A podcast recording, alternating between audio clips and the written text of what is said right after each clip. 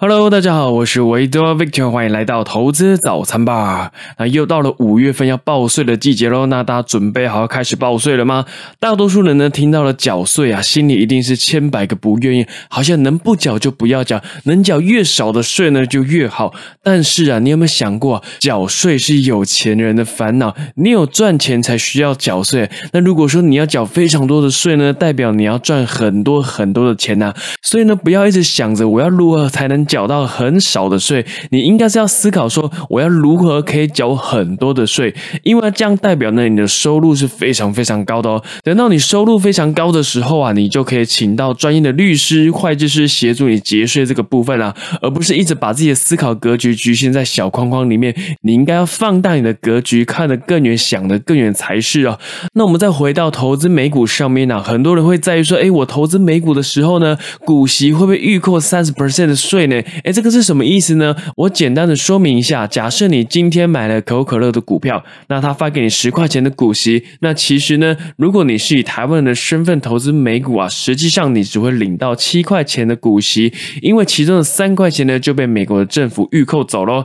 那很多人这个时候就会觉得说，被预扣了三十趴的股息好多啊，还不如去投资台股，这样股息也不会被预扣啊。那我觉得这个比较见仁见智一点呢，因为呢，这个要分三个层面去做思考啊。第一个呢，就是呢，美股的股息是会成长的哦。大家知道吗？股息成长是一个非常非常强大的威力啊！你除了可以领到越来越多的股息之外呢，股息要越发越多的前提就是公司要赚越来越多的钱呐。那么公司越赚钱呢，一定会反映在股价上。所以我最喜欢股息成长的公司啊，因为呢，你不止领到越来越多的股息，你价差也会赚到哦。像我们大家最熟悉的可口可乐啊，然后 PG 宝强桥啊。B N 啊，交生啊，等等等，哎，这些呢都是股息成长已经连续超过五十年的公司哦。你可以想象一下，我还没有出生，它就一直在股息成长了。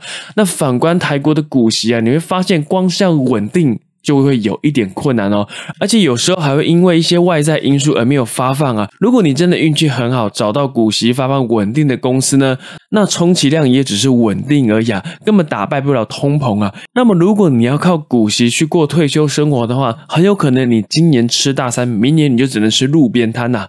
那么到底股息预扣三十趴是不是很多呢？这个呢，完全要看你投资的时间而定啊。如果你投资啊，你只想持有很短的时，间甚至不会超过五年的话，那么投资台股好像实际领到的股息会比美股比较多。但是如果你愿意长期持有十年、二十年、三十年，甚至是一辈子，甚至你想要把你的股票传承给你的下一代的话呢？投资美股啊，实际领到的股息时间拉长来看，一定会比台股这边领的还要多。因为就像我刚才说的，股息会成长，股息是会越发越多的。所以到了一个临界点之后呢，你会发现你实际从美股那边领到的股息是相较于台股还要多非常多的哦。所以美股股息预扣。三十趴到底多不多呢？这个就要看你持有时间而决定了，你可以自己去衡量一下哦。那再来第二个层面就是呢，其实不是全部的美股上市公司股息都会被预扣三十 percent 哦，因为这个要看你公司的注册地点是哪一个国家，不同的国家预扣的趴数会不一样。像美国的公司呢，它就是预扣三十趴。那如果你今天投资的是美国版的台积电 TSM 的话呢，因为台积电是台湾的公司嘛，所以股息是预扣。二十一趴哦，那如果你今天投资的是英国或者是新加坡的公司呢？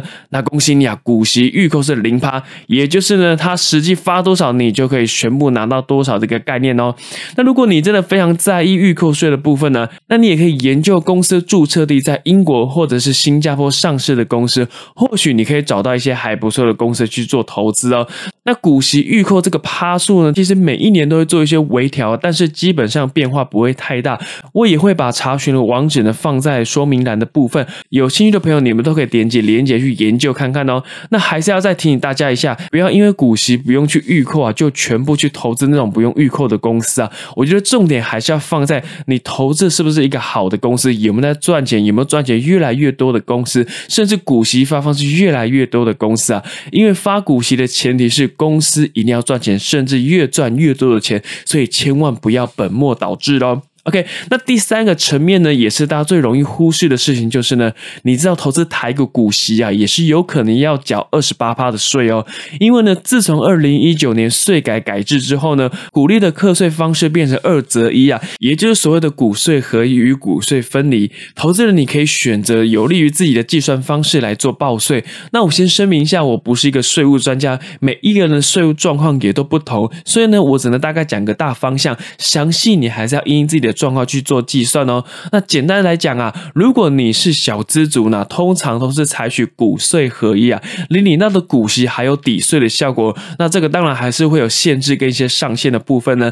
所以你会觉得台股股息啊，除了你可以实际拿到之外，还有节税的功能。那只是因为你赚的钱还不够多。就像我一开始说的，缴税是有钱人的烦恼。所以如果你是大户啊，你的收入高，你的股息也领的很多的话呢，通常啊，我们。会选择股税分离，也就是股息你要缴二十八趴的税哦。综合起来，其实你缴的税会比较少一点。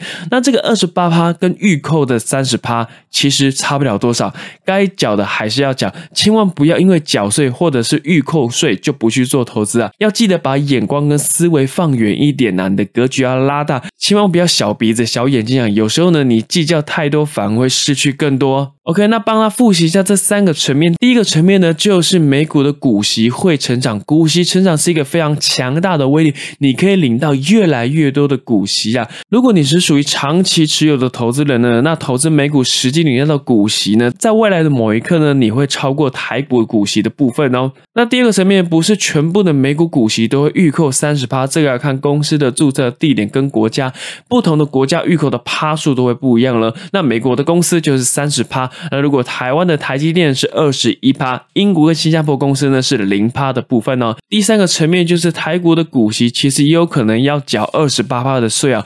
那这个会比较适用于你的收入高，而且你的股息也领的比较多的朋友哦。那以上呢就是我这期节目想跟大家分享的内容。如果你有任何相关的问题，也欢迎透过 Facebook 或者是 IG 来私讯我，我们都可以互相讨论哦。那也欢迎分享给更多喜欢投资理财的朋友。那我们就下一期节目再见喽，拜拜。